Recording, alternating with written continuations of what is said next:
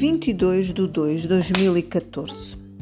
Ai, as mulheres, sim, algumas das outras mulheres, são umas sacanas. Fazemos um esforço para construir uma possível amizade e depois, após algum tempo, percebemos que ela só falava por algum interesse escondido ou porque precisava de competir ou ficava com tédio. No outro dia, uma delas enviou-me, sem mais delongas, um diálogo no WhatsApp que ia publicar um livro o que era surpreendido, surpreendente quando dissera que estava com uma depressão. Fiquei admirada, parecia competição e depois de andar a preocupar-me com ela e ela responder sempre com monossílabos, diz aquilo. Fiquei a refletir e não pude deixar de concluir que a minha preocupação por ela a fazia sentir inferior. Daí, a seco, sem preparação nem um bom dia, como estás? Toma lá, escrevi um livro. Ainda bem que escrevi eu. Um livro? Ok, mas caramba, não faz sentido. Até os filhos disseram que ela estava extremamente deprimida. Uma pessoa com depressão escreve livros? Bem, não sei, ela está lá longe. Noutro continente. Pois é, descobrimos isso. Era conversa para entreter, pois num dia, quando ouvimos uma frase a dizer isso de uma certa forma, Tipo assim, ah, sabes, não é bem assim que eu quero conversar, eu apenas desejo falar só disto e nada mais. E tu não me interessas. Aliás, já tinha dado a entender. Reparaste que nunca saí do meu mundinho e do meu egoísmo genuinamente, nunca me interessei pela tua pessoa. Claro, as palavras não são exatamente estas, mas é sempre uma frase parecida. Sim, bem eu desconfiava mas deixei-me ir para ver o que podia dar. E às vezes até parecia que demonstrava alguma incipiente generosidade, para depois vir a descobrir que o objetivo era tão somente falar dela o que ela quisesse. Sim, impondo, pois em muitas mulheres está uma mandona manipuladora e egoísta. E se por acaso no meio da conversa deixas cair um pequeno detalhe sobre ti, nem te ouve e salta por cima como se fosse apenas uma pequena barreira a transpor. É impressionante como as mulheres vivem de olhar unicamente para o seu umbigo e apenas falar delas a toda a hora. Umas gabando-se, outras contando as histórias e dela e da família até aos avós e bisavós, como se fosse a última essência do universo. Outras mais falsas ainda, falando mal das outras, exercendo a maledicência como se fosse um bordado. Haverá amizade? Como vemos nos filmes em Portugal, no domínio feminino? Penso que não. Os homens juntam-se para falar de putarias ou de futebol e beber uns copos, e no fundo sentem-se irmanados e agradecidos uns aos outros. Habituam-se a falar de vez em quando num café ou num jogo de futebol. Nasce realmente uma amizade, nem que seja do hábito de partilhar porcarias entre eles.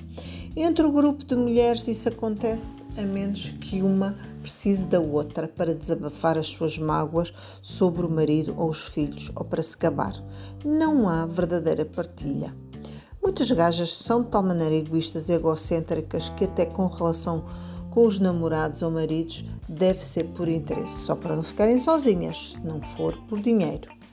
Entre as mulheres existe muitas vezes rivalidade.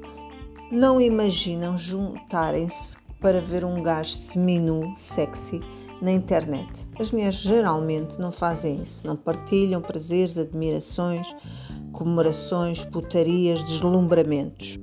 É sempre um qualquer interesse egoísta, que até pode ser intelectual, admito, por detrás, e nunca se interessam verdadeiramente com a outra intelectora.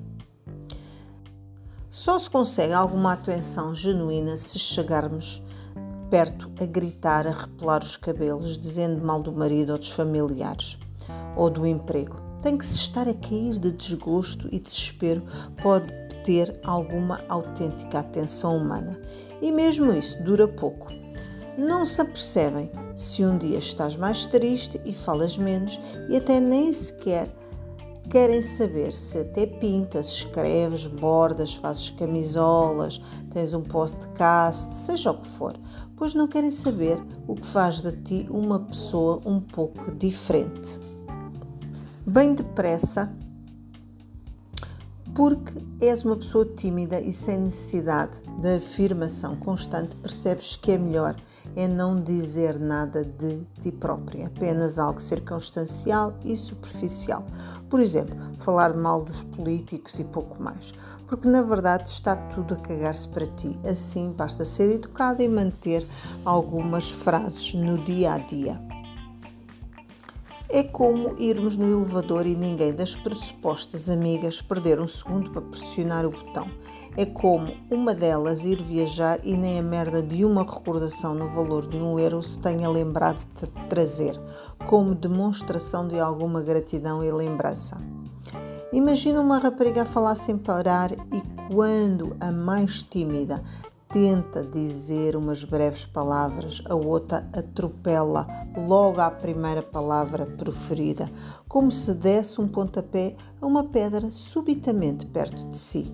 Claro, a outra, sou eu, tímida e distante, ainda tenta mais uma vez dizer alguma coisa para depois desistir, como se olhasse para uma montanha de merda impossível de contornar. Ok, fala lá que nem te vou ligar. E sabem o que é mais impressionante? Ela nem percebe do, des do desprezo a que está a ser votada silenciosamente. Continua no seu delírio egocêntrico de verborreia incontinente até esgotar as munições, ou seja, as ideias e basófias.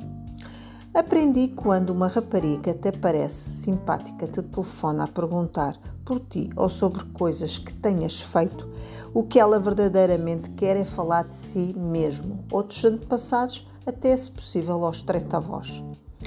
Da vontade, dá vontade de dizer que as relações humanas são trocas. Eu explico. Eu troco uma emoção e experiência contigo. Depois tu pensas sobre ela e dizes algo sobre isso, até pode ser uma crítica. Até podes dizer que a tal conversa específica é um bocado aborrecida, mas interessas-te verdadeiramente. Depois é a tua vez e eu te fazer o mesmo. E desta troca surgem ideias, conhecimentos e emoções e depois ficam memórias e vão-se construindo afetos.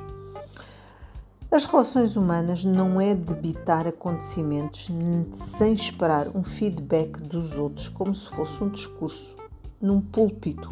A vida humana não é ir para o Facebook postar aquelas frases fantásticas, motivacionais e solenes que retiram do pensador.com para fazer crer que és uma pessoa incrível quando sabes que ninguém vai contrariar e depois em casa com os familiares ou amigos são os maiores falsos sacanas que pode haver. Nada como construir uma barreira de fumo à nossa volta, com o egocentrismo e jactância, para esconder quem realmente se é.